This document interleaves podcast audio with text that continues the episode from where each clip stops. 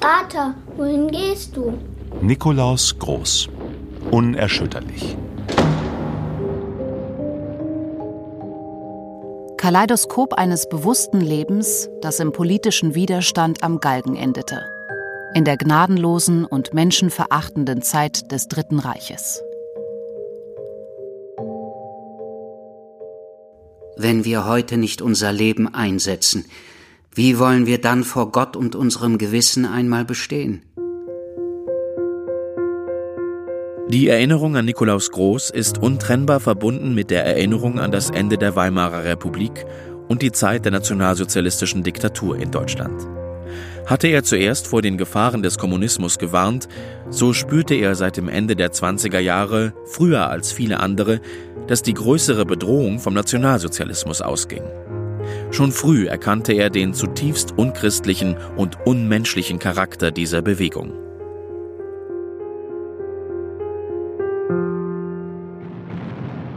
Silvester 1944. Der Krieg tobt erbarmungslos. Deutschland ist am Boden. Der Vater von sieben Kindern engagiert sich im Widerstand. Sohn Klaus ist als Soldat in Russland vermisst.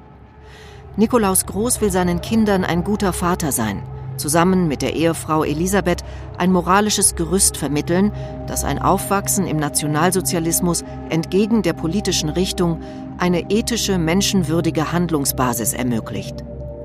Als der Krieg vorbei ist, ist auch die Kindheit vorbei und der Vater tot. Aus seiner Zelle schreibt er am Silvestertag 1944 Liebste Lisbeth, ihr lieben Kinder alle, diesen Gruß schreibe ich euch am Silvestertage, dem letzten Tage des Jahres. Meine Gedanken gehen zurück bis zum Altjahrsabend 1920, also vor 24 Jahren, wo wir uns, liebste Lisbeth, fanden und kennenlernten. Vieles Schwere und Leidvolle, doch auch viel Glück und Freude. Das Gute und Schöne hat immer das andere überwogen. Besonders ihr, du und die Kinder, habt für mich das Glück bedeutet. Und so danke ich Gott an diesem Tage für allen Segen, den er mir in diesen 24 Jahren hat zukommen lassen. Ich danke ihm, dass er euch mir gegeben hat, und ich bitte ihn, dass er euch mir erhält. An vieles lässt sich denken an einem solchen Tage. Unser Leben hat wahrlich genug des Erinnerungswürdigen geboten, Dinge und Geschehnisse, die uns zu ihrer Zeit das Herz bewegt haben und es heute noch tun. Und es gibt auch genug zu bedenken, was die Zukunft angeht. So ist für mich dieser Silvestertag ein Tag tief innerer Besinnung. Und dann bestätigen einige Zeilen die immerwährenden Sorgen Elisabeths um den labilen Gesundheitszustand ihres Mannes. Ein Bulletin. Nun zu unseren persönlichen Angelegenheiten. Mir geht es den Umständen nach gut. Gesundheitlich habe ich nicht zu klagen. Eine kleine Grippe für einen Tag machte mir nicht viel zu schaffen. Unangenehmer ist für mich, dass bei dem Tagesangriff, den du, liebe Mutter, damals am 5.12. hier erlebtest, unsere Küche getroffen wurde und die Reserveküche die Dinge nicht voll bewältigen kann. Dadurch ist mein Kartoffelbrei, der mir eine gute Hilfe war, in Fortfall gekommen. Aber mache dir deshalb, liebste Lisbeth, keine Sorge. Ich brauche wirklich nicht zu hungern. Dagegen beunruhigt mich das Ausbleiben der Post aus dem Westen. Wenn ich nicht von Fräulein Gertrud regelmäßig hörte, wäre ich verlassen. Aber auch sie weiß nichts von euch. Auch von Alex höre ich nichts. Es liegt zweifellos an den postalischen Verhältnissen. Die müssen wir halt in dieser Kriegszeit in Kauf nehmen. Irgendwann wird ja wieder Post kommen, aber in dieser Woche habe ich nicht eine Zeile erhalten. Hoffentlich seid ihr alle gesund. Ich bete täglich darum. Für das neue Jahr wollen wir besonders unseres Klaus gedenken. Vor dem Hintergrund des drohenden Todesurteils steht die immerwährende Sorge um die Bedrohung der Familie in der Außenwelt, die durch ausbleibende Nachrichten heftig gesteigert wird. Glücklicherweise gibt es Lichtblicke durch wenige zuverlässige Menschen, die Post und Nachrichten weitertragen und Notwendiges herbeischaffen, wie Anstaltspfarrer Buchholz und Gertrud Handlos vom Arbeiterbund. Oh, liebes Fräulein Gertrud. Ein gutes neues Jahr, Herr Groß. Vielen Dank. Auch Ihnen ein gesegnetes neues Jahr. Ich will Ihnen von ganzem Herzen ein paar aufrichtige gute Wünsche überbringen und ein paar Kleinigkeiten. Danke. Ich habe mir gedacht, dass Sie heute wiederkommen würden. Vielen und herzlichen Dank. Aber nun müssen Sie Ihre Lieferungen wohl einstellen. Ich kann es nicht verantworten, von Ihnen für längere Zeit etwas anzunehmen, wovon ich nicht weiß, ob es Ihnen meine Frau gut machen kann. Ach. Sie haben mir während der Feiertage so treu geholfen, dass ich wirklich gut versorgt war. Von meiner Frau und den Kindern habe ich seit Anfang Dezember keine Post. Der letzte Brief meiner Frau stammt hier aus Berlin, vor ihrer Abreise. Wir werden beten, lieber Herr Groß. Wir werden beten. Und Gott wird helfen. Mit den innigsten Gedanken gehe ich für dich, liebste Mutti, in das neue Jahr hinüber. Was es an heißen Wünschen und Gebeten gibt, das habe ich für dich, Mutter, in diesen Tagen gewünscht und gebetet. Möge uns Gott die Erfüllung geben. In treuer Liebe bin ich immer dein Nickel. Unser Herz betet. Dieser Satz steht im Zentrum der Glaubenslehre unter heiligen Zeichen. Nikolaus Groß hat ihn im Kriegsjahr 1943 niedergeschrieben. Sein Leben und Sterben sind buchstäblich von diesem Satz geprägt. Es ist seine Stimme, die hier spricht. Das Manuskript sollte ursprünglich als Notbuch noch im Krieg erscheinen. Es kam nicht dazu. Dies Buch ist das Ergebnis eines bewussten religiösen Lebens. Aus allem, was da niedergeschrieben wurde, spricht er selbst. Und der Verfasser hat ausprobiert, was er beschreibt. Der Publizist Erich Kock, langjähriger Sekretär von Heinrich Böll. Die Glaubenslehre des Nikolaus Groß ist einfach, nicht einfältig durchsichtig, deutlich, unmissverständlich. Ein Katechismus der Erfahrung. Ein Credo, das jeder, der will, bis heute verstehen kann. Freilich spricht es nicht die Sprache eines Intellektuellen. Es kennt auch nicht jenes Begriffs- und Bildungsdeutsch. Nikolaus Groß Glaubensfibel besticht weder durch ungewöhnliche Fragen noch Antworten. Aber darin schlägt hörbar sein Herz. Er fühlt die lange Praxis eines betenden Menschen nach. Und er kann sich ihr kaum entziehen. Genauso lassen auch die Briefe aus dem Gefängnis uns Nikolaus Groß nicht nur als einen Menschen mit starkem Gottvertrauen erkennen. Sie zeigen uns auch, wie sein Denken und Handeln durchgehend von seiner Liebe zu seiner Frau und seinen Kindern bestimmt war. Er verdankt seiner Frau viel. Er weiß, dass vieles nur mit ihrer Unterstützung möglich war und dass sie in allen Lebenslagen treu zu ihm gestanden hat. Zeitlebens steht er aber auch zu seiner eigenen Verantwortung für seine Kinder. Was er in zahlreichen Vorträgen und Schriften bedenkt, lebt er auch selbst ganz konkret. Trotz seiner großen beruflichen Beanspruchung und der damit verbundenen Ferne von der Familie beteiligt er sich aktiv an der Erziehung seiner Kinder, nicht zuletzt, indem er intensiv ihre Entwicklung verfolgt, bis in die Tage seines Gefängnisaufenthaltes hinein, bis zum bitteren Ende, als Groß, wie schon viele andere, ein Opfer der nationalsozialistischen Mordjustiz wird. Sieben um einen Tisch erschien kurz nach dem Krieg als Buch, das er im August 1944 noch vor seiner Verhaftung beenden konnte. Da Hitler die Einäscherung der Leiche des zum Tode Verurteilten sowie das Verstreuen der Asche auf den Feldern um Berlin angeordnet hatte, besaß die Familie Groß kein Grab, zu dem sie später hätte gehen können. So wurde das Buch zu einem Vermächtnis für die Familie und gewissermaßen zu einer Art von Gedenkstätte. Allen sieben vor allem als Tischgemeinschaft in lebendigster Erinnerung geblieben. Dieses ist das Buch eines Vaters über seine sieben Kinder und über sich selbst. Es soll hier vom Alltag einer kinderreichen Familie erzählt sein.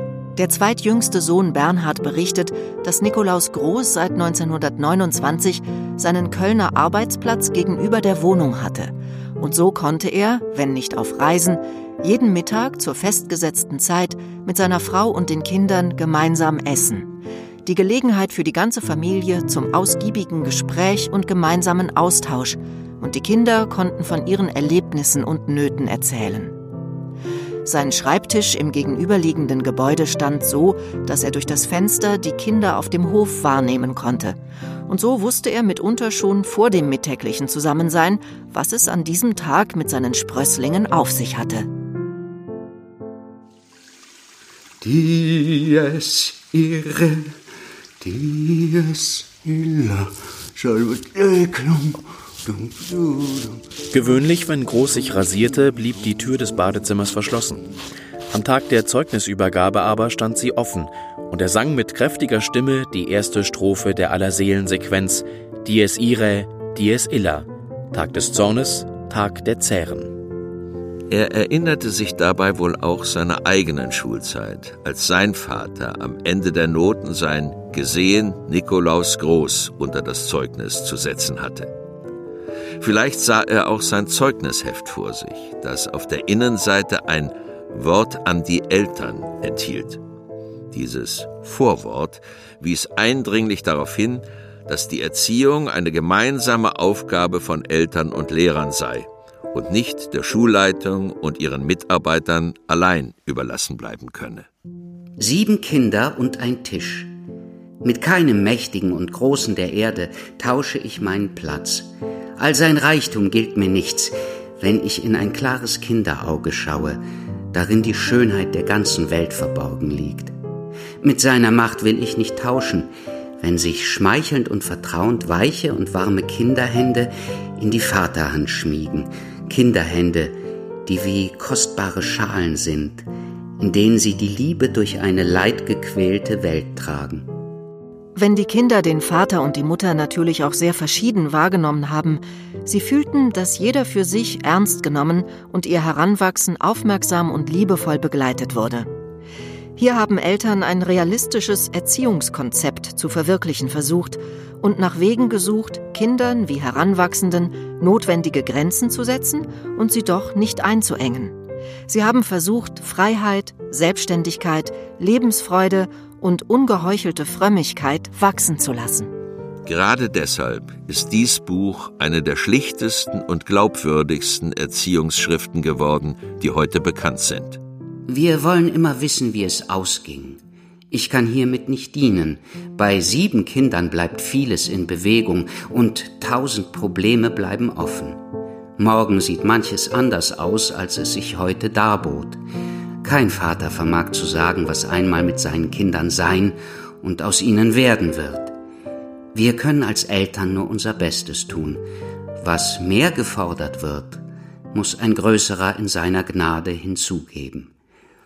Von unserem Tisch lässt sich sagen, dass er, ehe diese Zeilen in Druck gingen, ein jähes und schmähliches Ende fand. Nach einer Angriffsnacht fanden wir ihn, der uns so treu gedient und unsere Zuneigung erworben hatte, zerschmettert am Boden. Ein mächtiger Steinblock, durch eine Fliegerbombe gelöst und fortgeschleudert, hatte ihn unter allen anderen Möbeln erwischt und ausgelöscht ein kleines Schicksal in einer tragisch schicksalsreichen Stadt. Wollte Gott, dass uns die herzinnige Gemeinschaft mit den sieben ohne große Opfer, ohne Opfer an Leib und Leben erhalten bleibe.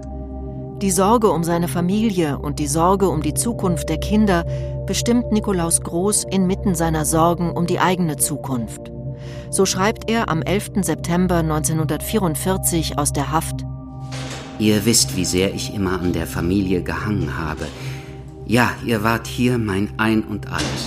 Mehr noch bin ich in diesen Tagen der Trennung mit euch zusammengewachsen. Meine Gedanken sind bei euch bei Tag und Nacht. Bei dir, liebste Frau, und bei den sieben Kindern. Möge uns ein gnädiger Gott wieder zusammenführen, auch unseren Klaus. Dann will ich für euch nur noch Liebe und Güte sein. Ich hätte beides noch viel mehr in der Vergangenheit üben sollen. In diesen Wochen ist mir klar geworden, dass wir nicht mehr zu tun vermögen, als Liebe zu säen und Güte auszuteilen. Es ist das Höchste, was wir vermögen. Ich möchte es so gern an euch tun und immer wieder tun. Die Familie befindet sich zum Schutz vor den Bombenangriffen auf Köln und aus Sorge vor einer Sippenhaft an verschiedenen Orten bei Verwandten und Freunden. Ihm liegt daran, die Probleme des täglichen Lebens gewissenhaft geregelt zu sehen. Selbst im Gefängnis denkt er an die Winterversorgung mit Kartoffeln, an eine defekte Heizung, daran, dass die Familie seine Honorare aus der schriftstellerischen Tätigkeit erhält. Vor allem aber will er Sorgen über seinen Gesundheitszustand zerstreuen. Schwer magenkrank war er vom Kriegsdienst befreit worden. Das Bemühen, die angesichts der Situation naheliegenden diesbezüglichen Sorgen der Familie zu beschwichtigen, bleibt durchgängiges Motiv der Briefe. Tochter Liesel erzählt, das Besondere an meinem Vater war seine tiefe Frömmigkeit und, und dass er ein unendliches Vertrauen hatte zu Gott. Denn wenn man diese Briefe liest, also auch seinen, seinen Abschiedsbrief, dann denkt man, der schreibt also seiner Familie, sieben, er weiß, dass er sterben muss, und da sind sieben unversorgte Kinder und die Mutter. Dann schreibt er einfach, also wenn ihr betet und euch an Gott haltet, kann ja dem Monde überhaupt nichts passieren. Da wird man heute sagen, also, ja gut, ne? Dass er seine eigenen Wünsche hinter das Wohl der Kinder zurücktreten lässt, zeigen seine Worte aus dem Kassiber vom 11. Januar 1945 an seine Frau, als sie ihn im Gefängnis besucht hat und nun in Berlin in Erwartung des Prozesses auf eine Gelegenheit zu einem weiteren Besuch hofft. Ich bitte dich im Interesse der Kinder wieder heimzufahren. Beten kannst du auch zu Hause. Und ich habe durch deinen Besuch festgestellt, wie nah wir uns in jedem Augenblick, auch über 500 Kilometer Entfernung sind. Du kannst, glaube ich, hier nichts mehr tun, und darum tust du gut daran, zu den Kindern zu fahren. Sie brauchen dich und dein Gebet mit dem der Kinder ist ja dort ebenso wirksam. Ich bitte dich also, um der Kinder willen heimzufahren.